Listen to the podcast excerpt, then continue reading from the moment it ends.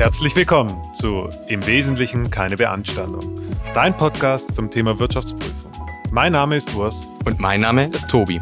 Zusammen haben wir über 20 Jahre Berufserfahrung auf dem Buckel und wir geben dir einen Einblick in den Alltag, den Beruf und die Aufgaben von Wirtschaftsprüfern. Ob du dich als Student für den Beruf interessierst oder ob du dich als Einsteiger besser für deine Arbeit vorbereiten willst. Bei uns bekommst du praxisnahe Do's and Don'ts für deine Zukunft. Hier bleibt keine Erbse ungezählt.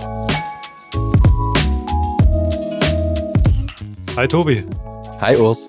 Heute, Tobi, werden wir mal ganz tief in deinen Ängsten nochmal nachbohren. oh nein. okay. Denn heute besprechen wir das Thema, was sich unsere meisten Zuhörer gewünscht haben. Und zwar, wir sprechen heute über das Thema WP-Examen und WP-Examensvorbereitung, unsere Tipps und Tricks, wie wir rangegangen sind, was für Ängste wir durchlebt haben und welche auch Erfolgserlebnisse natürlich am Ende wir dann auch hatten. Ja, also ein sehr persönliches Thema, wo wir unsere eigenen Erfahrungen wiedergeben können, die natürlich sehr individuell sind. Wir werden auch gleich mal noch erzählen, wie unsere Voraussetzungen waren vor dem WP-Examen. Inzwischen gibt's die Modularisierung.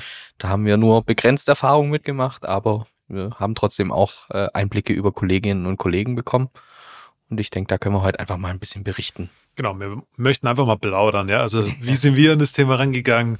Was hat wehgetan? Was würden wir jedem empfehlen, der uns fragen würde? Und tatsächlich war, kam auch oft die Frage auf bei mir, weiß nicht, ob bei dir auch, Tobi, mhm. äh, beziehungsweise von Kollegen, die dann zu mir kamen und gesagt haben, hey Urs, wann ist denn eigentlich der richtige Zeitpunkt, um ins WP-Examen zu gehen? Nach mhm. zwei Jahren, nach drei Jahren, nach vier Jahren, nach fünf Jahren? Und tatsächlich ist es so, wenn ich ganz ehrlich bin, ich glaube, es gibt keinen richtigen Zeitpunkt. Es, Nein. Jeder Zeitpunkt ist falsch, oder Tobi? Oder jeder Zeitpunkt ist richtig, weiß ich nicht. Aber na, es, es gibt ihn nicht. Berufsoptimist. ich meine, bei uns war das, äh, da können wir, haben wir vielleicht auch schon mal drüber gesprochen im Podcast. Wir hatten beide ein äh, berufsbegleitendes Masterprogramm, das dann auch entsprechende äh, nach 8a äh, WPO eben entsprechende Anrechnungsmöglichkeiten ermöglicht hat. Und, und, natürlich auch einen Zeitplan. Und fest, den Zeitplan, genau, das wollte ja. ich gerade sagen. Wir hatten gar keine Wahl, als wir uns dann einmal entschieden haben, dieses Studium anzugehen, ja. als äh, wir mussten uns da reinsetzen, in Anführungszeichen, und äh, konnten uns nicht überlegen, ein Jahr vorher, ein Jahr danach. Äh, das ist manchmal vielleicht auch von Vorteil, ja. aber die Botschaft ist ganz klar, es gibt den richtigen Zeitpunkt nicht. In dem Moment, wo ihr die Voraussetzungen erfüllt habt und für euch entschieden habt, ihr könnt jetzt den WP schreiben oder ihr möchtet den WP schreiben und diesen Weg gehen, dann ist der richtige Zeitpunkt für euch offensichtlich gekommen. Ich würde auch sagen, man muss zumindest mal ein, also aller mindestens eine Busy Season mal hinter sich gebracht haben, eher zwei oder drei, um mal so ein Gefühl dafür zu bekommen, wie funktioniert überhaupt der Beruf. Weil ich ja. glaube, man muss auch in seinem Beruf irgendwie eine gewisse Erfüllung finden und auch zufrieden sein können damit, was man da tut. Und nach einem Jahr ist es dann halt doch alles noch sehr aufregend, weil man sehr viel unterwegs ist, man sieht sehr viel Neues.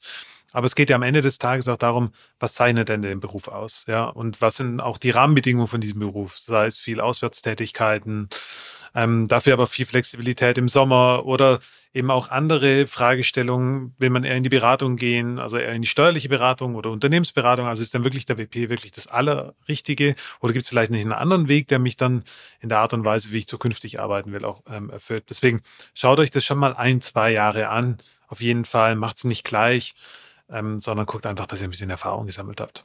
Genau. Und das ist für mich tatsächlich dann auch der Startpunkt. Und wenn ich das dann habe, das ähm, ist dann gleichbedeutend mit, dem, ähm, mit der Aussage, man muss nicht fünf Jahre warten, sondern wenn man nach zwei Jahren davon überzeugt ist, dass der WP der richtige Beruf ist, dann würde ich jedem empfehlen, ja, let's go, mach's, probier's. Ja. Ähm, es ist auch wirklich eine coole Zeit, die Vorbereitung. Mhm. Letztens hat mal jemand zu mir gesagt, er findet es total schade, dass er keine WP-Vorbereitung machen konnte, nachdem ich ihm erklärt habe, wie das so abläuft.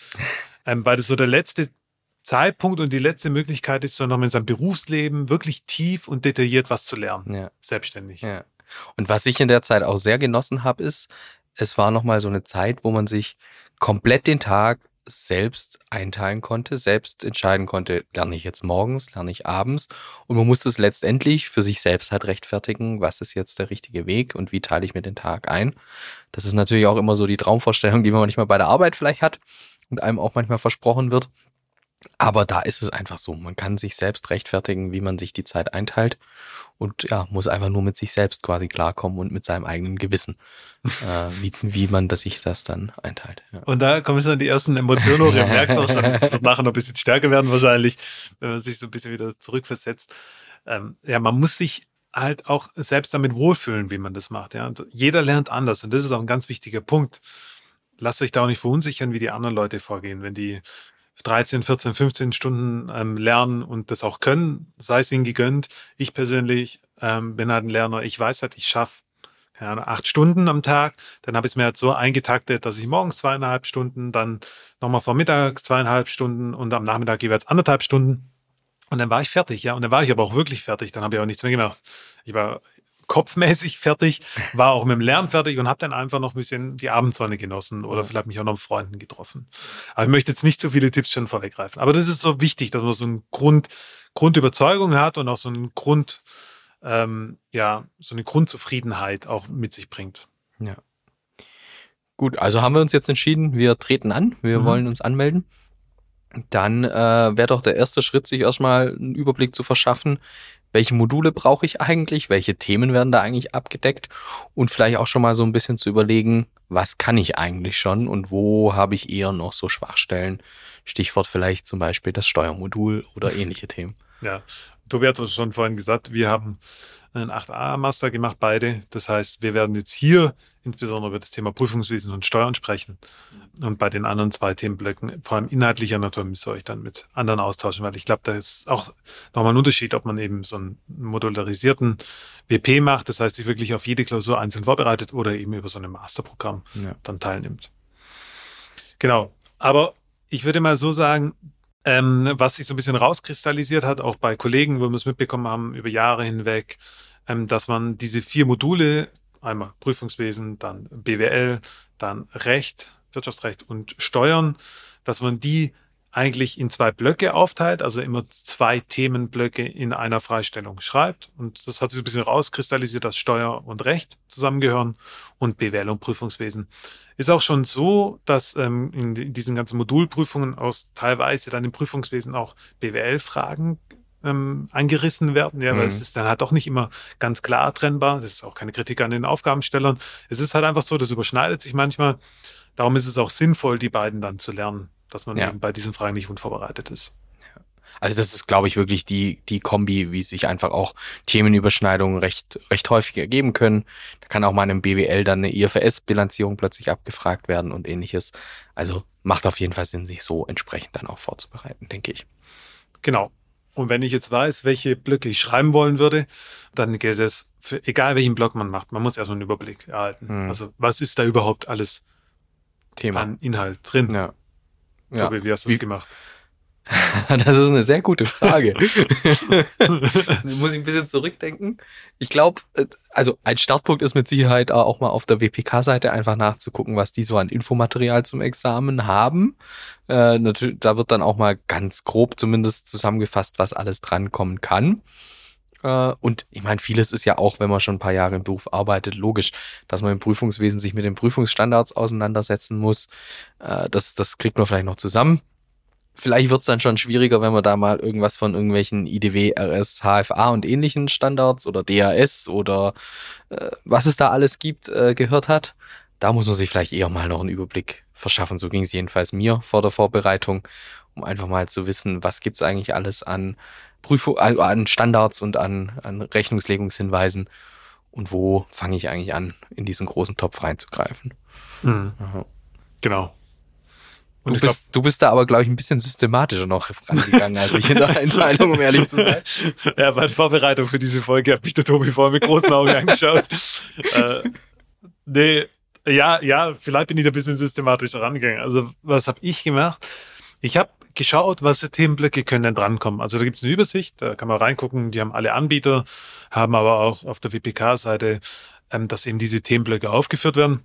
Aber was natürlich gerade für oder insbesondere fürs Prüfungswesen gilt, natürlich ist die Jahresabschlussprüfung hm. das Kernprodukt der Wirtschaftsprüfung und auch einer der Schwerpunkte logischerweise. Und es ist auch das gleichzeitig, wo man sich auch am wohlsten fühlt, weil das ist ja auch nicht auch das, was man tagtäglich durchführt. Hm.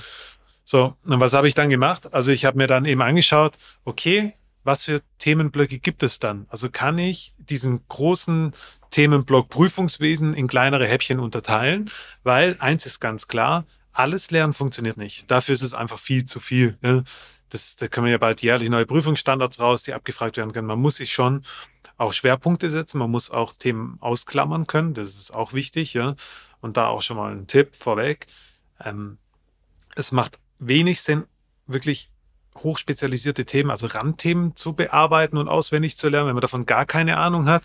Denn es geht halt einfach darum, immer sein Basiswissen zu stärken hm. und quasi gleich gut zu sein wie alle, die auch in diesem Raum sitzen bei dieser Prüfung, weil es ist halt doch wieder eine relative Prüfung. Da muss man dann auch ein bisschen drauf achten. Also was habe ich gemacht? Ich habe mir dann angeschaut, was für Themenblöcke kommen dran oder können drankommen und ähm, wie kann ich diese Themenblöcke wiederum mit Prüfungsstandards, RS, DRS unterfüttern. Also beispielsweise, es gibt ja, es gibt ähm, RS zur Thema Insolvenz, es gibt aber auch Standards zum Thema Insolvenz, es gibt Rechtsprechung zum Thema Insolvenz und es gibt auch Gesetze zum Thema Insolvenz. Das heißt, das so ein Themenblock für mich gewesen, ein Modul, Insolvenz. Und da habe ich dann mhm. alle einzelnen Prüfungsstandards reingepackt und dann habe ich mir quasi solche einzelnen Module gebildet. Ähm, das eine war die klassische Jahresabschlussprüfung, dann kam auch ein bisschen was Bilanzierung, immaterielle Vermögensgegenstände beispielsweise. Oder das Eigenkapital, das war bei uns damals neu, darf gar nicht so laut sagen. ja, da merkt man schon, dass man langsam älter wird. Aber da gibt's eben, wenn es da solche Neuerungen gibt, dann habe ich mir das eben so in Blöcke gepackt und dann habe ich geschaut, was sind wirklich aktuelle Themen und was sind so Dauerbrenner. Und so habe ich das dann entsprechend untergliedert und dann habe ich mich immer auf ein Modul pro Tag quasi konzentriert und habe mhm. dann dieses Modul in Gänze geprüft, weil die hängen dann doch zusammen und es macht halt aus meiner Sicht wenig Sinn, an einem Tag den S6 ähm, zu lesen, was dann was mit so Sanierungskonzepten zusammenhängt. Äh, dann mache ich am nächsten Tag den IFS 15, am dritten Tag mache ich dann irgendwelche Einkommensteuer und am vierten Tag gucke ich mal dann den Insolvenzplan an. Ja. ja. sondern das Insolvenzthema ist halt ein übergeordnetes Thema, da kann ich dann von den Insolvenzgründen starten, kann die einzelnen Standards und dann merkt man auch schnell, ziemlich schnell, ah, da gibt's immer Überschneidungen, da gibt's Zusammenhänge und dann kann ich mir relativ schnell so ein Bild über ein Modul bilden. Mhm. So. Äh, das kann ich definitiv auch bestätigen. Ich bin immer in so einen Tag gegangen und habe mir einen großen Themenblock äh, vorgenommen. Ob ich das dann in solche thematischen Blöcke gefasst habe, sei mal dahingestellt. Aber äh, zumindest bin ich jeden Tag reingegangen und hatte mir auch ein Ziel einfach vor Augen gesetzt, um irgendwann sagen zu können, so jetzt bin ich einfach fertig und jetzt ist dieser Lerntag beendet und das, was ich mir vorgenommen habe, habe ich erreicht oder auch mal nicht erreicht, dann ist es halt auch so. Aber klar, also hin und her springen, den halben Tag das machen, den halben Tag ein ganz anderes Thema. Kann man auch mal machen, wenn man dann irgendwann merkt, jetzt, jetzt hat man, braucht man irgendwie mal Abwechslung, muss an was anderes denken, äh, andere Themen, äh, dann kann man das auch machen. Aber normalerweise nimm dir ein Thema vor für den Tag und arbeite das ab. Das ist sicherlich ein guter Tipp. Ja. Und belohne dich auch mit Themen. Also ja. es gibt ja auch so ein bisschen persönliche Interessenslagen, Motivationsthemen. Mhm. Dann guck auch, dass du das immer wieder einbaust, dass es eben nicht nur immer eine Woche lang ätzende Themen sind, dass man demotiviert wird, sondern guckt halt, dass es ja. eine gewisse Abwechslung hat. Genau. Gut, dann haben wir uns jetzt also einen Überblick über die einzelnen Themenblöcke gemacht. Jetzt müssen wir das ja aber auch irgendwie in eine Zeitschiene reinbringen. Wir wissen irgendwie, da ist ein ganz großes Datum, steht da äh, in der Zukunft, wo eben die Prüfungstermine sind. Und wir haben äh, eine gewisse Zeit äh, der Vorbereitung. Meistens gibt's ja dann auch eine Freistellung, die man in irgendeiner Form vom Arbeitgeber bekommt. Das kann individuell sein. Und dann gibt's auch noch die Zeit vielleicht vor der Freistellung. Wir, ich meine, wir hatten uns auch schon mal unterhalten. Ich glaube, wir haben da auch ein relativ ähnliches Vorgehen gehabt. ähm, da da kommt es einfach auch stark auf den, auf den Lerntyp an, ob man sich dann auf die Freistellungszeit fokussiert, sage ich mal, und die extensiv nutzt zum Lernen.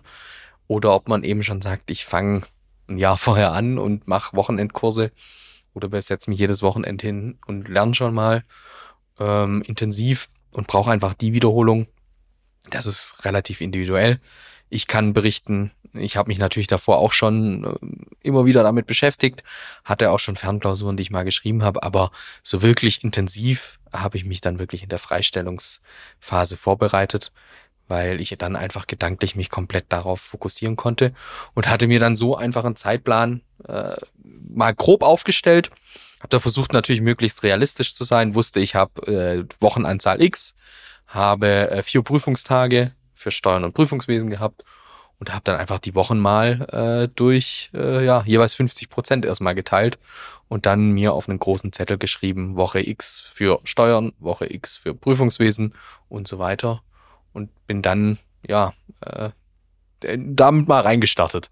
Wie lange der Prüfung, wie lange dieser Zeitplan dann gehalten hat, das sei äh, auch mal dahingestellt. ja, bis man gestartet hat. Genau. So, dann hat man gemerkt, dass man viel langsamer ist und äh, dann war er schon wieder direkt dahin. Nee, aber ein ganz wichtiger Punkt, den Tobi gesagt hat, ähm, eine gewisse Struktur reinzubekommen und, sich, und das auch abzuwechseln zwischen Prüfungswesen und Steuern. Ich persönlich muss sagen, beim Lernen hat mir Steuern mehr Spaß gemacht. Ja. Ähm, ja, und ähm, deswegen war das immer so ein bisschen für mich dann auch eine Belohnung, wieder zu wechseln. Aber trotzdem habe ich versucht, immer Wochenblöcke zu machen. Mhm. Und ähm, ich würde noch einen Punkt ergänzen. Plant euch auch aktiv Zeit ein, um Sachen zu wiederholen. Denn Lernen, also bei mir war das so, ich habe die Themen gelernt, dadurch, dass ich sie halt wiederholt habe. Ja. Immer wieder, immer wieder, immer wieder. Wenn ich das nicht einplane, dann fehlt mir dann hinten raus die Zeit, das wieder zu wiederholen. Ich glaube, das war ein großes Problem bei vielen meiner Mitstreitern tatsächlich. Das haben die mir auch dann am Ende gesagt und bestätigt, dass sie eben keine Chance hatten, die Themen zu wiederholen und er war einfach zu wenig da, um dann die, die Aufgaben zu lösen. Ähm, das ist wirklich ein ganz wichtiger Punkt, den man auch im Lernplan beinhalten und berücksichtigen muss. Und dann ist halt die Frage, macht man das morgens, macht man es an einem separaten Tag oder macht man es nur abends? Da ist das ist jedem freigestellt, so wie man sich halt ja. wohlfühlt. Und gerade Prüfungswesen, das dann oft einfach auch am, vor allem am Anfang noch sich sehr nach auswendig lernen anfühlt, wenn es um Prüfungsstandards und ähnliche Themen geht, bis man dann mal, bis es dann mal Klick macht und man hoffentlich ein System dahinter erkennt. Ähm, da ist Wiederholung einfach das A und O. Weil es ist, es ist nicht so wie bei Steuern, dass man sich vielleicht auch mal ein Muster an Lösungen erarbeiten kann für gewisse Sachverhalte, sondern es ist einfach auch oft Sachverhalte sich verinnerlichen und eine Struktur reinbringen und dann auswendig lernen in gewisser Weise. Ja. Und das leider braucht ja. Wiederholung leider, ja, die man ja. einplanen muss. leider ja. das gehört einfach dazu. So, aber wie fängt man denn an, Tobi? Wie hast denn du angefangen? Vielleicht noch äh, zum Zeitplan eine Sache. Okay. Die Woche hat sieben Tage. Oh ja, wichtiger Punkt. Sieben Tage kann, muss ich nicht lernen am Stück über Wochen hinweg. Schafft Definitiv nicht. nicht. Das schafft keiner. Nein. Da gibt man nach der Hälfte auf. Plant euch freie Tage ein, freie Wochenenden auch mal. Habt da auch mal, wenn ihr morgens aufsteht und merkt, es geht jetzt nicht, dann geht raus, macht ja. einen Spaziergang, setzt euch einen Kaffee, trinkt einen Kaffee. Habt da kein schlechtes Gewissen. Wenn ihr euch einen Plan einmal gemacht habt, dann wird es schon funktionieren irgendwie. Ja, und wenn's, wenn ihr da sitzt und ihr wisst, ihr habt gerade nicht den Kopf dazu, dann bringt es ja auch nichts, einfach nur irgendwelche Zettel anzustarren. Dann, dann lasst, dann ist es okay. Dann trinkt Kaffee und macht am Nachmittag weiter. Genau. Und die Wochenenden möglichst lange frei halten, bis man es dann wirklich nicht mehr aushält. genau. Ihr werdet das schon selber merken. Also am Anfang hatte ich Samstag, Sonntag immer frei. Ja. Äh, dann ging es los, dass ich gesagt habe, naja, Samstagvormittag lerne ich noch. Mhm. Und dann war es wahrscheinlich das Wochenende davor oder so, oder vielleicht auch die zwei Wochenende davor. Und da habe ich gesagt, naja, mal doch lieber Samstag und Sonntag einen halben Tag. Aber ich habe wirklich immer geschaut, dass zumindest mal ein Tag frei war. Und sei es, dass ich dann am Sonntagnachmittag oder abends erstmal wieder eine Stunde oder zwei reingeschaut habe. Ganz ehrlich, das habe ich vielleicht einmal gemacht. ähm, aber ich habe schon geschaut, dass der Sonntag zumindest frei ist, mhm. dass man auch Abstand gewinnt. Man muss ja auch über Dinge nachdenken können. Es ist ja nicht so, dass ich es mir reinprügel und dann weiß ich das alles und verstehe es, sondern ich muss ja darüber nachdenken und auch versuchen, die Zusammenhänge zu, zu, zu verknüpfen und ja. finden, ja. Und das schafft man halt nicht, wenn man ständig neues Wissen reinpulvert, ja. Auch wichtig, was Tobi gesagt hat, Kaffeepausen. Also ich hatte ganz, das war echt ein bisschen langweilig, aber mein Tag war sehr, sehr, sehr gleich über Wochen hinweg. Das macht dir zu, nicht Angst hier. Nee, aber es war so. Aber es war auch so eine gewisse schön. Befriedigung ja. dann da. Ja, war auch schön, war auch mein Tag dann. Ja. Auch die freien Tage waren dann meine Tage. Man, natürlich geht man auch feiern, ja. Und dann man übertreibt es auch mal, schlägt auch mal über die Stränge, ist ja auch okay. Darf man auch, soll man auch. Ähm, es ist auch eine anstrengende Phase. Man darf da jetzt nicht vergessen, dass man auch ein Privatleben hat. Ja. Nichtsdestotrotz ist es einfach gut zu wissen, hey, ich brauche auch meine Pausen, ich brauche Kaffeepausen, ich brauche Mittagspausen, ich brauche Nachmittagspausen und ich brauche auch abends mal ein Eis oder ja. mal ein Feierabendbier oder Feierabend Aperol oder so. Definitiv. Okay, nee, das war ein ganz wichtiger Punkt, okay. Ja. Sehr gut. Aber wenn wir jetzt mal uns anschauen, wie bereite ich mich auf das Prüfungswesen vor und vor allem inhaltlich? Also, wie gehe ich mal ganz konkret ran? Mit was hast du denn angefangen? Mhm. Ich habe, nachdem ich mir meinen Plan aufgestellt hatte, wahrscheinlich echt mit den Prüfungsstandards angefangen, weil die so das greifbarste Thema für mich waren. Und da habe ich mir äh, die IDW visuell Grafiken äh, dazu erstmal äh, angeschafft. Das ist ja so ein kleines Büchchen. Mhm. Die fassen eigentlich die, die Prüfungsstandards oder jetzt die ISAs eben sehr gut zusammen und man bekommt erstmal einen guten Überblick, wie sind eigentlich ein Gefühl dafür, wie sind so, so Prüfungsstandards aufgebaut? Gibt es da Ähnlichkeiten? Haben die immer einen ähnlichen Ablauf? Und habe mir daraus dann einfach mal eigene Strukturen nochmal runtergeschrieben, so ein bisschen, aus Schlagwörtern, aus den visuellen Zusammenfassungen und habe so versucht, einfach einen Überblick auch über die Prüfungsstandards zu gewinnen und damit erstmal diese zu lernen. Und es war, ich habe es vorhin schon angedeutet, für mich lange Zeit wirklich pures Auswendiglernen erstmal. Bis ich irgendwann gemerkt habe, und das ist dann spätestens irgendwann der Fall, wenn man sich den früheren IDW PS 261 anguckt, irgendwann hat so ein bisschen Klick gemacht und man hat gemerkt, es ist eigentlich immer ein gleiches System. Ob ich jetzt eine Jahresabschlussprüfung prüfe, ob ich ein Compliance-System prüfe oder ähnliches, es ist immer das Gleiche. Man hat irgendwie eine Risikoidentifikation, man hat äh, dann die Prüfungshandlung durchzuführen und ein Urteil am Ende und ähnliches. Also es ist ein ähnliches äh, System, das immer wieder ähm, vorkommt. Und in dem Moment, wo es Klick gemacht hat, war das für mich dann auch nicht mehr so strenges Auswendiglernen, sondern ich habe mir die Prüfungsstandards herangezogen, habe geguckt, kriege ich die irgendwie in das Muster des 261er rein? Und wenn ich es nicht hingekriegt habe, dann musste ich halt nochmal tiefer einsteigen, auch und mir ein eigenes System nochmal überlegen. Aber so bin ich eigentlich an die Prüfungsstandards als erstes Thema mal rangegangen. Und es hat sich natürlich nicht, nicht in den ersten Wochen dann nur gesammelt. Das zieht sich natürlich durch die, durchs ganze Lernen, die ganze Freistellung. Aber das war, glaube ich, das erste Thema, mit dem ich mich beschäftigt habe. Mhm. Und in die eigentlichen Prüfungsstandards darf man vielleicht gar nicht so laut sagen, habe ich gar nicht so viel reingeguckt, um ehrlich zu sein. Natürlich mal nachgelesen, die, äh, die QA-Papiere, die es dann oft dazu gibt, hat man sich auch natürlich mal angeguckt. Und gerade wenn es dann wirklich neue Prüfungsstandards waren, das war damals bei uns der neue äh, PS zum Lagebericht, den hat man sich natürlich schon ein bisschen intensiver auch mal angeguckt. Auch wenn er dann leider, glaube ich, nicht dran kam. Ähm, Wie so alles. Ja. Aber das war eigentlich äh, das Erste, mit dem ich mich so richtig thematisch beschäftigt habe. Und da merkt man vielleicht auch, das ist dann eine Mischung, wo man sich da beschäftigt aus aktuellen Themen, also neue Prüfungsstandards, aber auch Dauerbrenner wie den 261er. Äh, wie läuft eigentlich so eine Prüfung ab? Wie habe ich das durchzuführen? Und natürlich auch schaut man mal in alten Klausuren, was war eigentlich die letzten Jahre so Schwerpunkt? Waren das eher Prüfungsstandards oder Konzernrechnungslegung und ähnliche Themen? Und so habe ich mich dann erstmal durch die Prüfungsstandards eigentlich gehangelt als erstes. Ja, ich habe es ziemlich ähnlich gemacht. Das ist nicht wahnsinnig überraschend tatsächlich. Aber dadurch, dass halt wirklich die Abschlussprüfung das Kernprodukt ist ähm, und das auch immer wieder ein Schwerpunkt von diesen Examen darstellt, macht es auch Sinn, sich damit überwiegend zu beschäftigen und den Einstieg in dieses Prüfungswesen auch über diese Thematik zu lösen. Mhm. Tobi hat es gerade schon gesagt, ob es ein Compliance-Management-System ist oder sonstige Prüfungen, die man durchführt, ob es ein Risikofrüherkennungssystem ist, das sind alles ähnliche Strukturen, sehr sehr, sehr, sehr, sehr ähnlich. Und wenn man einmal die Jahresabschlussprüfung hat, dann sind es manchmal andere Begriffe, manchmal Nuancen oder doch nochmal einzelne Komponenten, die hinzukommen oder weggehen oder nicht berücksichtigt werden. Aber im Kern ist es doch sehr, sehr, sehr ähnlich. Das heißt, wenn man die Abschlussprüfung verstanden hat und witzigerweise wird man da beim Lernen sehr viele Aha-Effekte ja. haben und Momente haben, wo man denkt, ah, deswegen mache ich das oder deswegen mache ich das. Immer wieder witzig. Mhm. Ähm, wenn ich das verstanden habe, dann weiß ich zumindest mal, wie die reine Methodik funktioniert, wie ich prüfe. Und dann ist es auch leicht, leicht übertragbar auf andere Sachen. Was ich noch gemacht habe, weil ich mir sehr schwer tue, Sachen auswendig zu lernen und auch meine Motivation relativ schnell begrenzt ist, habe ich mir immer noch so kleine Goodies gegeben, in Anführungszeichen. Ähm, ich habe dann oft noch zwischendrin ähm, Bilanzierungssachen gemacht, weil ich wusste damals, dadurch, dass ich in Anführungszeichen fachfremd war, ich habe äh, technische VWL studiert in meinem Bachelor. Klar, den Master dann gemacht, trotzdem so diese wirklichen Basics, also ähm, abstrakte, konkrete Bilanzierungsfähigkeit zum Beispiel, ähm, da war ich einfach nicht fit genug. Das war mein persönlicher Eindruck. Jetzt im Nachhinein würde ich das vielleicht anders einschätzen, aber damals war das mein Eindruck.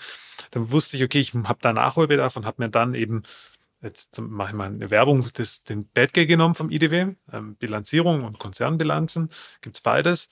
Ähm, das Übungsbuch jeweils dazu genommen und habe dann halt noch einzelne Aufgaben gemacht, die waren ja auch in zehn Minuten erledigt, um einfach auch mal wieder was anderes zu bekommen, neuen Input. Und so war eigentlich auch meine ersten zwei Wochen, würde ich sagen. Mhm. Ja.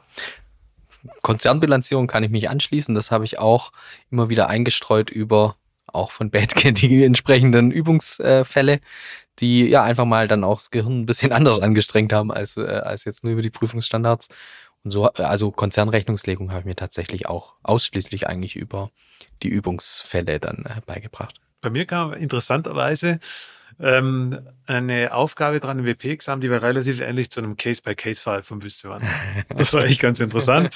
ähm, das ist natürlich schön, wenn man irgendwie so Wiedererkennungswerte ja. hat oder zumindest mal ein Feeling dafür hat in, im Examen dann selbst. Was wird da überhaupt gefragt oder wo soll es denn überhaupt rausgehen? Mhm. Ja, was ist denn eigentlich der Schwerpunkt? wenn man da so ein bisschen den Einstieg gefunden hat, dann ist die ähm, natürlich die Sache, die wir am Anfang gesagt haben, man muss sich halt auch so ein bisschen informieren, was sind denn so Dauerbrenner? Also zum Beispiel ähm, Konzerne kommen immer wieder dran, nicht jedes Jahr, aber immer mal wieder in verschiedenen Formen und Farben. Sei es irgendwelche Konsolidierungskreisfragen oder halt komplette Konsolidierung mal durchführen.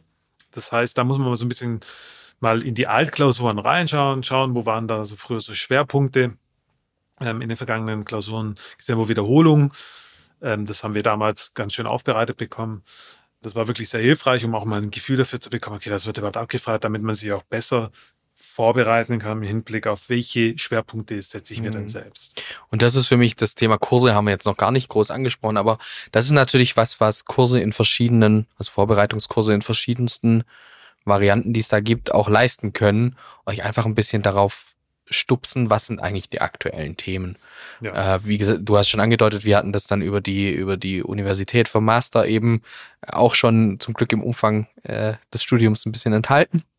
Aber da kann man auch gute Vorbereitungskurse äh, sicherlich sich äh, anschauen, die dann einfach ein bisschen äh, ja, wissen, welche Themen aktuell sind und was drankommen kann. Und, und am Ende ist es doch noch Glückssache.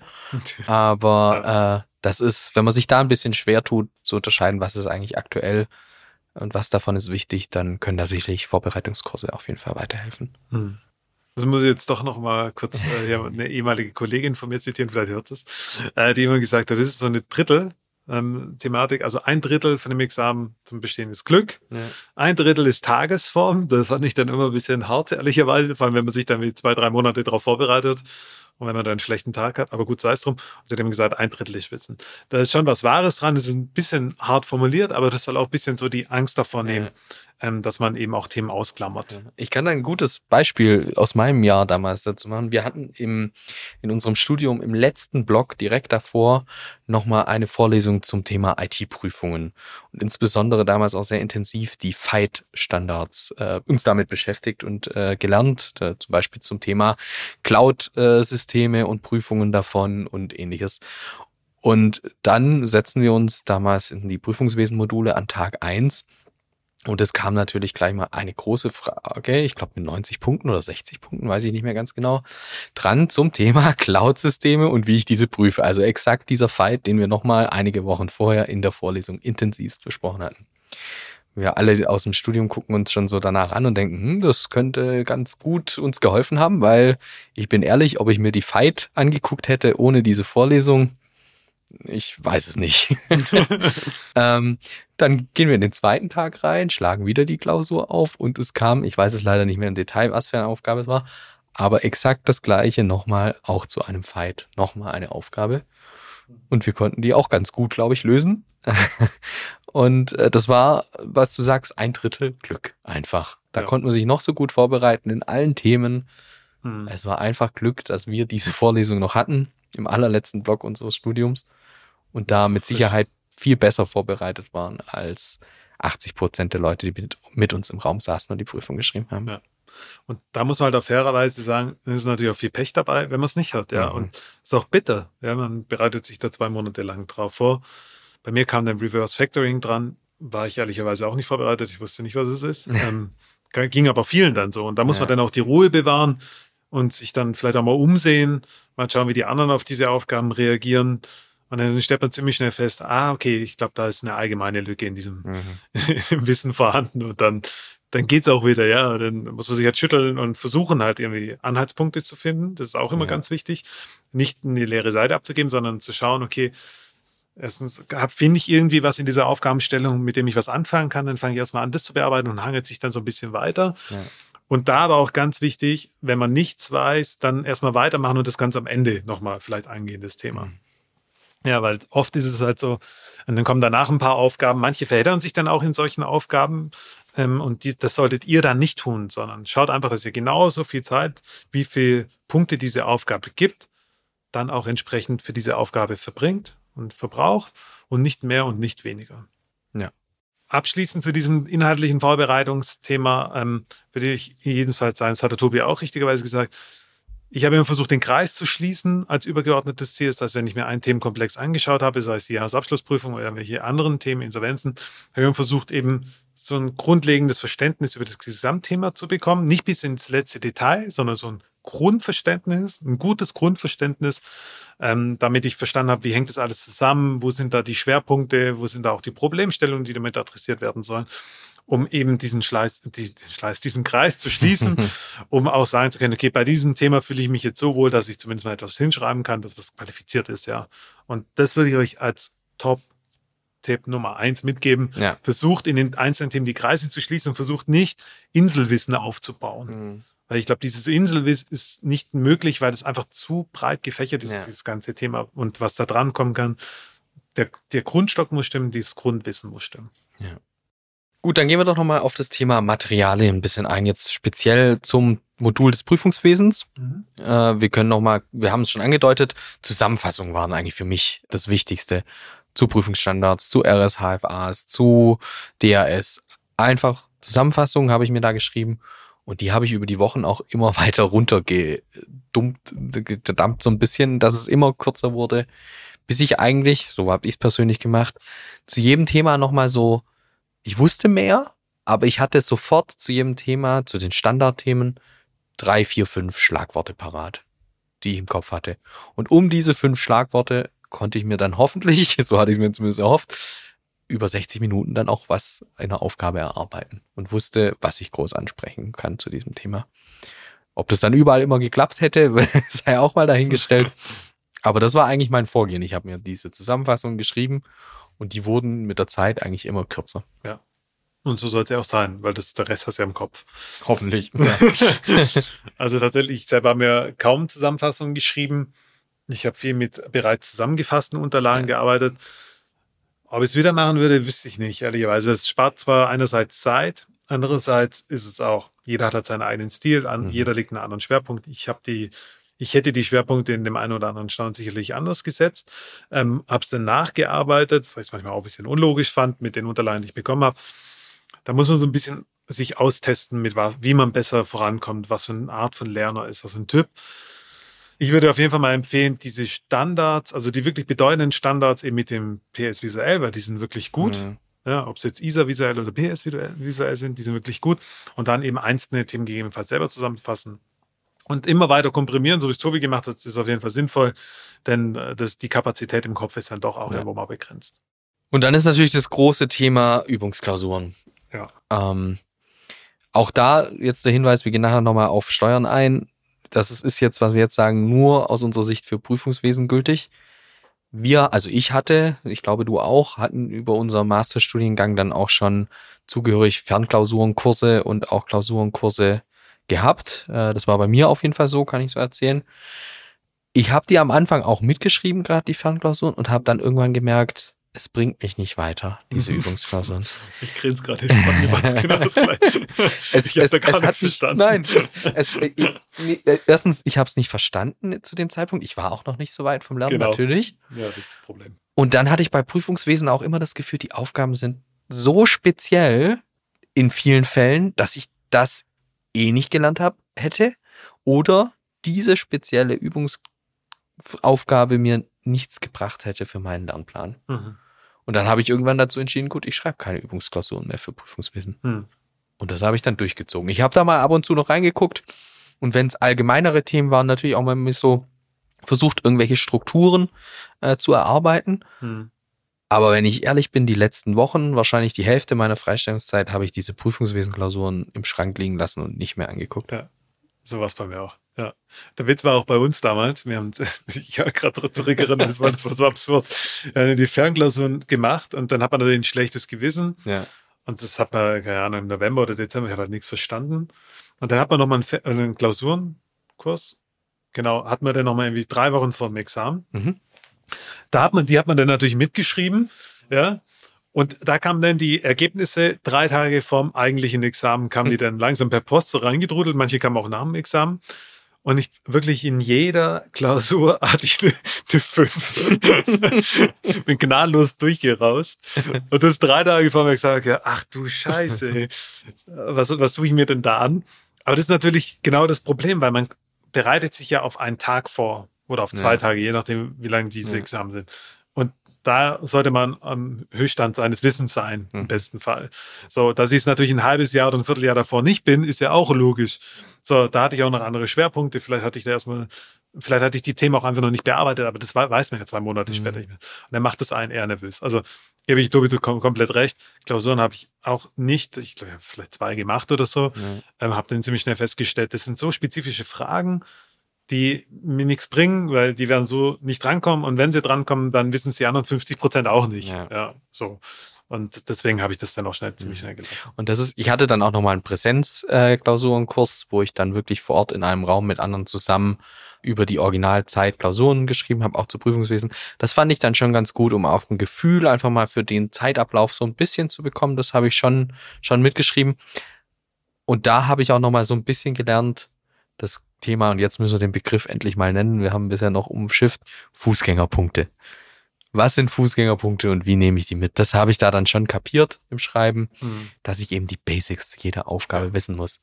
Und spätestens nach, böse gesagt, nach einem Drittel der Aufgabe ist eh die Hälfte links abgebogen anstatt rechts in der Lösung und dann war es falsch. Und wahrscheinlich biegt man selbst spätestens bei 80 Prozent der Lösung rechts ab und dann ist man schon bei den Top 5 Prozent äh, der Kandidaten, die mitgeschrieben haben. Deswegen sichert euch die Fußgängerpunkte, nimmt die mit und äh, die sind elementar. Das lernt man vielleicht dann, indem man mal auch ein paar Klausuren schreibt in Prüfungswesen. Aber wie gesagt, den Rest habe ich im Schrank vergammeln lassen. Und da liegen sie heute noch, glaube ich. ja, ja. Ich hätte jetzt fast gesagt, zu Recht, aber das stimmt natürlich nicht. Also man muss schon auch immer überlegen, also es hat ja ein bisschen was mit Technik zu tun ja. und mit Strategie.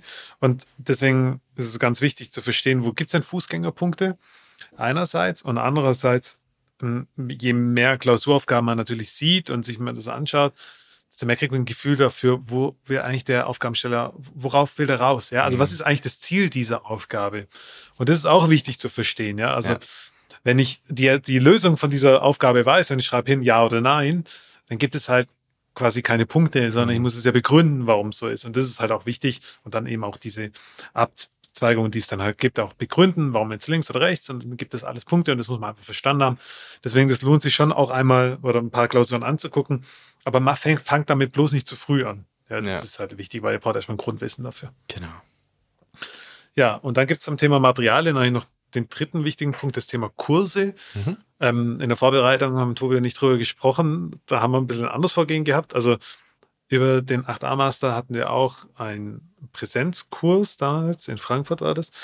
Ähm, aber was ich noch zusätzlich gemacht habe, war der Exit mhm. ähm, von AKS. Den fand ich damals wirklich sehr gut. Warum? Weil der Exit geschafft hat, ich glaube in zwei oder drei Tagen, ich weiß gar nicht, wie lange das war, nochmal wirklich alles Wichtige nochmal komprimiert zu erläutern. Da prügelt man wirklich an einem Tag alle wichtigen Prüfungsstandards durch und man kriegt beigebracht, wo die Verknüpfungen sind zwischen diesen Prüfungsstandards. Und das fand ich super hilfreich nochmal. Also ich habe ja schon gesagt, lernt, versucht den Kreis zu schließen. Ich habe das einmal versucht. Damit ist dann noch leichter gefallen. Das hat wahnsinnig viel geholfen. Und einfach auch zu sehen, weil das relativ nah vom Examen ist, wie weit sind denn eigentlich die anderen? Wo setzen die Schwerpunkte? Ähm, laufe ich irgendwo komplett daneben? Und, und das hatte Tobi vorhin auch schon gesagt, was sind denn die aktuellsten Themen? Und darauf weisen natürlich dann die Anbieter auch hin und die haben dann natürlich einiges an Personal. Das kann man alles selber gar nicht abdecken. Falls ihr den nicht machen solltet, ganz klare Empfehlung, sprecht mal mit den Leuten, die daran teilgenommen mhm. haben, was sie denn für entsprechende Hinweise haben. Ja. Ja, ich habe ihn nicht gemacht, weiß aber auch von vielen aus meinem Jahrgang, die es gemacht haben und die ihn richtig gut fanden. Ich habe mich relativ früh dann dagegen entschieden und das ist auch ein wichtiger Tipp, bin dann einfach bei meinem Plan auch geblieben und habe mich da nicht aus der Ruhe bringen lassen. Auch wenn man dann manchmal vielleicht das Gefühl hat, oh, jetzt verpasse ich da was. Ich habe mich dann mit anderen unterhalten, was denn so besprochen wurde. Hatte auch andere Möglichkeiten durchs Unternehmen nochmal. Da gab es entsprechende äh, äh, Fortbildung für alle Wirtschaftsprüfer, wo man sich reinsetzen konnte. Also auch da kann man sich mal informieren, gibt es das vielleicht im eigenen Unternehmen. Hm. Und dann hatte ich eben äh, die äh, Fernklausuren und Präsenzklausuren, Kurse, auf die ich mich dann konzentriert habe, insbesondere im Prüfungswesen kurz vor Schluss, dann äh, äh, die, die Präsenzklausuren nochmal eine Woche geballt, jeden Tag morgens oder vormittags eine Klausur geschrieben, nachmittags besprochen. Und das hat dann schon nochmal geholfen, ja, kurz vor Ende. Ja, der Austausch ist sehr wichtig. Okay, so, dann kommt das schriftliche Examen. Ähm, dann noch ganz kurz zum Thema mündliches Examen. Ja. Also dann kriegt er ja mal einen Brief. Ich glaube, den Moment vergisst niemand, der mal an so einem Examen teil, teilgenommen hat. Wenn der Brief im Briefkasten liegt, ich weiß noch ganz genau. Ähm, und dann macht man ihn auf und dann steht da eben drin, ähm, folgende Note hast du und du kannst gerne mal vorbeigucken zum mündlichen Examen. Also ein bisschen anders steht es drin, aber das ist das Ergebnis. Und dann geht's los. Oh, was mache ich jetzt? Und äh, Tobi, wie hast du dich für die mündliche Prüfung vorbereitet? Ich war da ein bisschen am Anfang verloren, muss ich ganz ehrlich zugeben, weil dann doch einige Zeit schon vergangen war vom Schriftlichen sowieso und ich war auch relativ am Ende des äh, mündlichen Prüfungszeitraums dran. Das heißt, es war eh schon, es war kurz vor Weihnachten, ja, es muss kurz vor Weihnachten gewesen sein, weil danach war ich auf dem Weihnachtsmarkt. Ähm, auf jeden Fall, äh, der Brief kam irgendwann, da werden dann auch die äh, Prüfer mitgeteilt, natürlich. Äh, Jetzt bei Prüfungswesen hatte ich zum Glück äh, eine relativ in Ordnung Note, so dass ich da ein ganz gutes Gefühl hatte. Äh, bei Steuern war es ein bisschen anders. Da wusste ich, da muss ich nochmal kämpfen. Aber mein erster Schritt war natürlich, äh, ich äh, hatte die Namen der Prüfer. Und dann gibt's natürlich die Kursanbieter, die dann meistens auch einen Protokollservice haben wo man sich dann mal an die wenden kann und sagen kann, könnt ihr mir die Protokolle zu folgenden Prüfern zukommen lassen. Und dann äh, bekommt man eben die Protokolle der Kandidaten der letzten Jahre, die dann einmal protokolliert haben, welche Themen wurden durch diesen Prüfer abgefragt, gibt es irgendwie Schwerpunkte, die häufig abgefragt wurden, vielleicht auch mal so ein bisschen eine Einschätzung, wie verhält sich derjenige Prüfer, ist er eher hm, freundlich, geht da nett ran oder ist er ein bisschen äh, strenger, äh, so vom Auftreten, dann da, dass man sich da auch nicht verunsichern lassen darf, einfach in der Situation. Und die hat man dann zum Glück relativ schnell bekommen, die Protokolle. Und da habe ich mir natürlich dann erstmal einen Überblick verschafft, gibt es Themenschwerpunkte, die sich anbieten für den jeweiligen Prüfer. Ja. Und dann habe ich mich auf diese Themen gestürzt. Aber was ich damit ganz klar sagen soll und sagen will, man hört ja oft, bleibt am Ball nach dem Schriftlichen, haltet euch aktuell, was die Themen angeht. Ja, äh, macht das. Aber man schafft es vielleicht auch nicht 100 Prozent. Und dann darf man auch nicht das schlechteste Gewissen haben, wenn man zur Freistellung zum Mündlichen dann wieder anfängt, sich intensiv und gezielt auf diese Themen vorzubereiten, ja. die der jeweilige Prüfer höchstwahrscheinlich hoffentlich abfragen wird. Ja. Und übt die Vorträge vor ja. Kollegen, vor versucht es auch mal vor Fremden in Anführungszeichen, mhm. vielleicht auch mit Leuten, die selber ins Examen gehen, weil die einfach auch inhaltlich und fachlich gut mhm. sind, ähm, die euch auch ein bisschen challengen können. Ähm, üben, üben, üben, üben. Das, das kann ich auch sagen. Das habe ich zu wenig gemacht. Und das ist mir in, in der Prüfung dann auch ein bisschen auf die Füße gefallen. Also mein Vortrag war wirklich nicht gut, war viel zu kurz, weil ich dann mittendrin in der Aufregung auch die Zeit vergessen hatte, wann ich eigentlich angefangen habe und wusste dann nicht mehr, wie lange habe ich jetzt eigentlich schon gesprochen. Und dachte ich, jetzt bin ich fertig und dann habe ich halt den Vortrag beendet und es kam halt raus, es war halt zu kurz einfach. Ich habe dann für meinen Vortrag noch die 4-0 bekommen, irgendwie glücklicherweise. Und es hat am Ende ja auch äh, gereicht. Aber im Nachgang würde ich jetzt viel mehr Vorträge üben und unter realen, in Anführungszeichen, Bedingungen mit Zeitdruck, mit Publikum. Und ja, das einfach üben, üben, üben, wie du sagst. Ja, das ist das Wichtigste. Und vielleicht darf ich jetzt noch meine, meine Anekdote, die ich schon oft erzählt habe, zu meinem mündlichen äh, Steuermodul äh, sagen. Aber äh, das zeigt auch, Ruhe bewahren ist auch hier das oberste Motto. Bei mir war es so, ich habe zwei Wochen vor der, vor der steuerlichen, äh, mündlichen Prüfung äh, die Namen der Prüfer eben bekommen, habe die Protokolle angefordert, hatte da jemanden, der sich sehr auf aktuelle Umsatzsteuerthemen beschäftigt, ähm, mit äh, Gerichtsurteilen, habe mich da intensivst vorbereitet, weil ich eben wusste, ich bin mit einer 4,5 in die, in die mündliche Prüfung gegangen. Heißt, ich musste mich irgendwie noch verbessern. Mir also wirklich viel Zeit von meiner Freistellung da rein investiert. Und am Tag vorher bekomme ich dann einen Anruf von der WPK, ja, mein Prüfer könne morgen nicht. Ich hätte jetzt einen neuen Prüfer bekommen. Ich also schon äh, aus komplett zusammengebrochen gefühlt. Also bei meinem äh, Anbieter wieder angerufen, äh, habe nach den neuen Protokollen gefragt. Der hat schon mir viel Glück gewünscht und hat gesagt, oje, oje, was einem natürlich auch nochmal ein besseres Gefühl gegeben hat. Und dann äh, hatte ich aus den Protokollen eben gesehen, das waren ganz andere Schwerpunkte, Erbschaftssteuer, Abgabenordnung und so weiter. Dann bin ich erstmal eine große Runde spazieren gegangen. Das war schon nachmittags. Und habe dann gesagt, so, jetzt äh, werden eben die Protokollthemen intensiv gelernt. Habe das dann noch die Nacht durchgemacht bis um zwei, bin dann ein paar Stunden schlafen gegangen, am nächsten Morgen wieder aufgestanden, nochmal gelernt. Und es hat dann zum Glück irgendwie gereicht, äh, das noch von der 4, 5 hochzureden. Weiß ich auch nicht so ganz, wie das funktioniert hat. Aber das soll zeigen, da kann alles passieren. Ja. Ruhe bewahren, ja. Das ist, ja, das ist der, das ist der Punkt. Man muss einfach Ruhe bewahren. Kann's Und nicht Glück ändern. haben. Ja, Unglück haben. Ja, das ist einfach so. Okay, ähm, zum Thema Steuerexamen. Ähm, das können wir relativ kurz halten, tatsächlich, weil da haben Tobi und ich uns auch relativ ähnlich vorbereitet. Im Gegensatz zum Prüfungswesen, dem haben wir bei den Steuern eigentlich nur Klausuren und Übungsaufgaben gerechnet, hoch und Mhm. runter. Lag natürlich auch ein bisschen daran, dass wir schon so ein Grundverständnis hatten, auch über das Studium. Ähm, nichtsdestotrotz ist es auf jeden Fall empfehlenswert, wirklich harte Klausuraufgaben zu rechnen. Ja. Und wirklich immer wieder und immer wieder und auch wiederholen. Ja, das ist wirklich in Steuern extremst wichtig, weil es sind halt doch sehr viele Spezifika da, dabei, dass man die jetzt nicht lernt, aber dass man versteht, okay, wo ist es dann abgebogen Mhm. ja, in dieser Aufgabenstellung und was ist das Grundwissen noch? Das muss man einfach verstehen. Darum Klausuren rechnen, Aufgaben rechnen, Übungsaufgaben rechnen, gibt es auch viele Anbieter, viele Möglichkeiten. Das lohnt sich auf jeden Fall. Ja, also wirklich ausschließlich. Da müsst ihr für jeden Aufgabentyp irgendwann so im Kopf ein bisschen ein Schema haben, wie ihr je nach Steuerart und je nach Bilanzierungsthema einfach ein bisschen vorgeht. Und da sind die berühmten Fußgängerpunkte noch so viel wichtiger als im Prüfungswesen Ganz fast. wichtig. Ihr Ganz müsst wichtig. einfach immer den gleichen Einstieg in so eine Aufgabe haben. Und wenn ihr euch dumm vorkommt, das zum hunderttausendsten Mal zu schreiben, was jetzt ein Vermögensgegenstand ist und dass der in HGB dort, dort geregelt ist und wo das hingehört. Es gibt einfach Punkte dafür wahrscheinlich. Schreibt's hin, dann habt ihr schon mal ein bisschen was. Und dann könnt ihr zu gegebener Zeit falsch abbügen in der Lösung.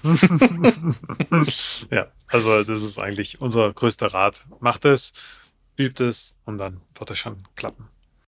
Damit sind wir eigentlich auch am Ende unserer Folge. Ich glaube, wir haben Ja. eigentlich alle Themen ein bisschen beleuchtet. Zum Abschluss noch mal ein paar Tipps, kurz zusammengefasst. Allgemeintipps, Ähm, ich fange mal an, Tobi. Ja. Mhm. Erster Tipp, guckt mal, dass ihr ein bisschen die aktuellen Themen im Blick behaltet. Das heißt, ähm, schaut euch Themen an, die in der IDW Live zum Beispiel oder in der WPG diskutiert werden. Das ist für Prüfungswesen, für Steuerrecht sind es auch oft irgendwelche BFH-Urteile oder ähnliches ähm, neue Gesetzgebungen. Ähm, schaut einfach, dass ihr die ein bisschen auf dem Schirm habt. Das sind beliebte Themen, die mal abgefragt werden, aber Vorsicht, und das ist jetzt wirklich die Eingrenzung, die wirklich sehr wichtig ist. Gefühl war es bei uns so, alle Themen, die, auf die ich mich vorbereitet hatte, kamen dann ein halbes Jahr später im Winterexamen dran, da habe ich mal spaßhalber reingeschaut.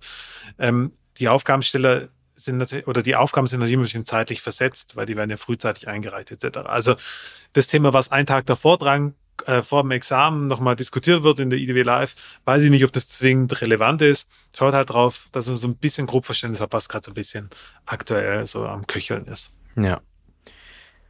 Die nächsten Tipps können wir zwei zusammenfassen. Äh, haben wir auch schon mal kurz angesprochen.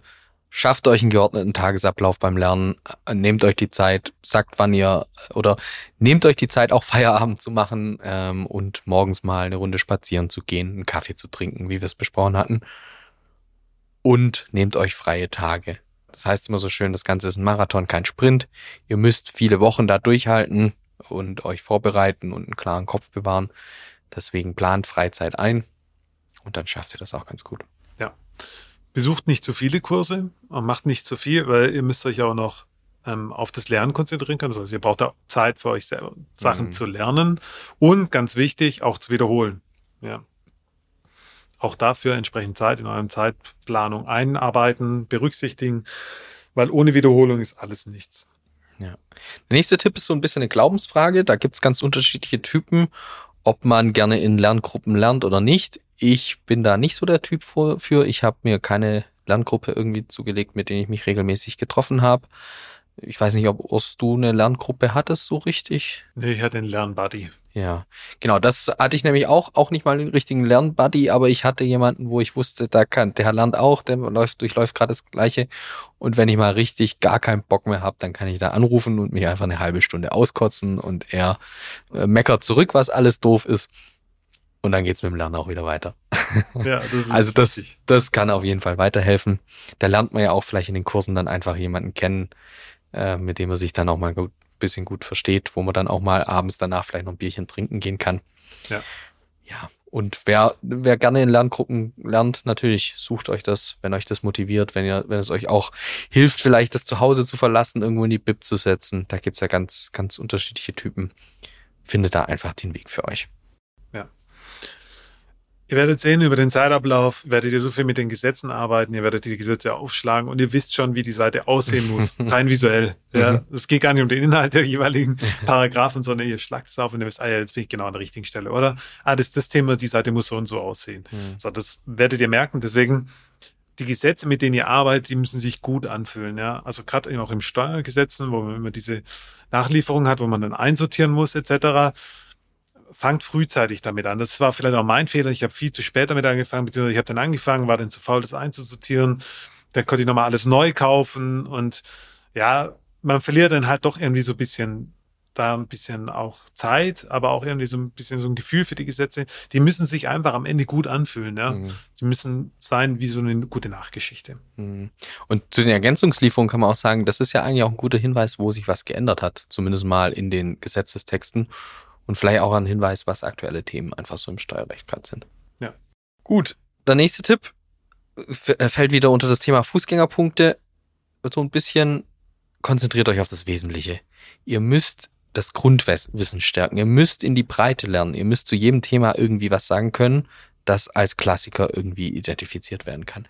Die Randthemen könnt ihr eher auslassen oder euch nur mit den aktuellsten Randthemen äh, beschäftigen, die gerade auch äh, wichtig sind die Randthemen wissen die anderen im Zweifel auch nicht, die mit euch da im, im Kurs oder in, in der, in der äh, Prüfung sitzen.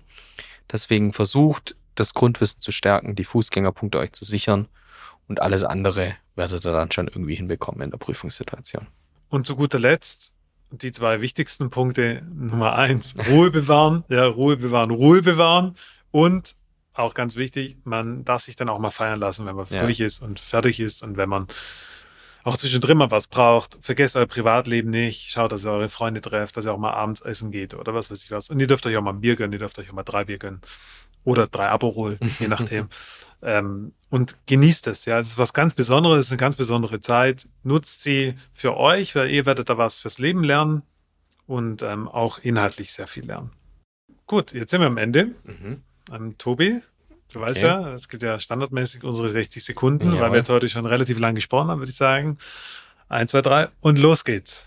Die Frage nach dem Zeitpunkt müsst ihr euch erstmal stellen und die könnt ihr ganz schnell beantworten. Es gibt den richtigen Zeitpunkt nicht. Ihr müsst euch innerlich damit sicher sein, dass ihr das Examen schreiben möchtet, dass ihr es angehen möchtet und einfach ein Gefühl dafür bekommen, dass der Beruf des WPs zumindest mal aktuell für euch ein guter Beruf ist, in dem ihr euch wohlfühlt. Dann müsst ihr euch natürlich damit beschäftigen, welche Module ihr schreiben möchtet, ob ihr es klassischerweise in zwei Jahre euch aufteilen möchtet, dann mit den Blöcken Steuer und Recht und BWL und Prüfungswesen. Und wenn ihr euch da dann entschieden habt, dann ist natürlich der Zeitplan das Wichtige, dass ihr euch einmal erkundigt, wie viel Freistellung bekommt ihr eigentlich und wie könnt ihr euch die Themen inhaltlich auf diese Freistellungszeit oder auch schon auf die Zeit davor aufteilen. Dann haben wir uns in der Folge ein bisschen auf Prüfungswesen und Steuern äh, konzentriert. Im Prüfungswesen ist für uns aus eigener Erfahrung eben das Wichtige, dass ihr euch vielleicht weniger auf die eigentlichen Übungsklausuren konzentriert, sondern euch die Prüfungsstandards und das Wissen systematisch in Zusammenfassungen erarbeitet und dann euch das System des, der Jahresabschlussprüfung eben verinnerlicht und dann auch auf andere Randthemen im Rahmen der Prüfungs, des Prüfungswesens anwenden könnt. Das Stichwort, das Ursi immer erwähnt hat, war den Kreis schließen und die Zusammenhänge eben erkennen. In Steuern hatten wir dann die Erfahrung, dass wir uns eher auf die Übungsklausuren konzentriert haben und hier versucht haben, über die Wiederholung ähm, eben gewisse Lösungsschemata zu erarbeiten und so dann auch die wichtigen Fußgängerpunkte immer mitzunehmen. Für die mündliche Prüfung war für uns das wichtigste Thema, dass wir uns auf die Vorträge gut vorbereitet haben und dass wir die unter möglichst realistischen Bedingungen mit Zeitdruck und mit äh, Vortrag vor anderen Personen eben geübt haben. Und dann ist es wichtig, dass man sich eben auf die Protokolle und auf die Protokollthemen des jeweiligen Prüfers konzentriert. Ansonsten können wir euch als Tipp nur mitgeben, lasst euch nicht aus der Ruhe bringen, versucht noch ein Privatleben nebenher zu haben und genießt die Zeit der Freistellung. Schön, vielen Dank, Tobi. Sehr gut. okay, das war jetzt unsere vorletzte Folge. Vor der Sommerpause, ja. Ja, vor der Sommerpause. Ähm, ja, unsere Umfrage ist eigentlich ganz gut gestartet. Wir haben einige mhm. Rückmeldungen bekommen. In der letzten Folge werden wir auf jeden Fall drauf eingehen. Äh, bis heute Abend, wenn die Folge veröffentlicht ist, ja. ist wahrscheinlich noch okay. Ja, äh, darum füllt sie gerne nochmal aus für alle, die dies noch nicht gemacht haben. Wir würden uns sehr freuen.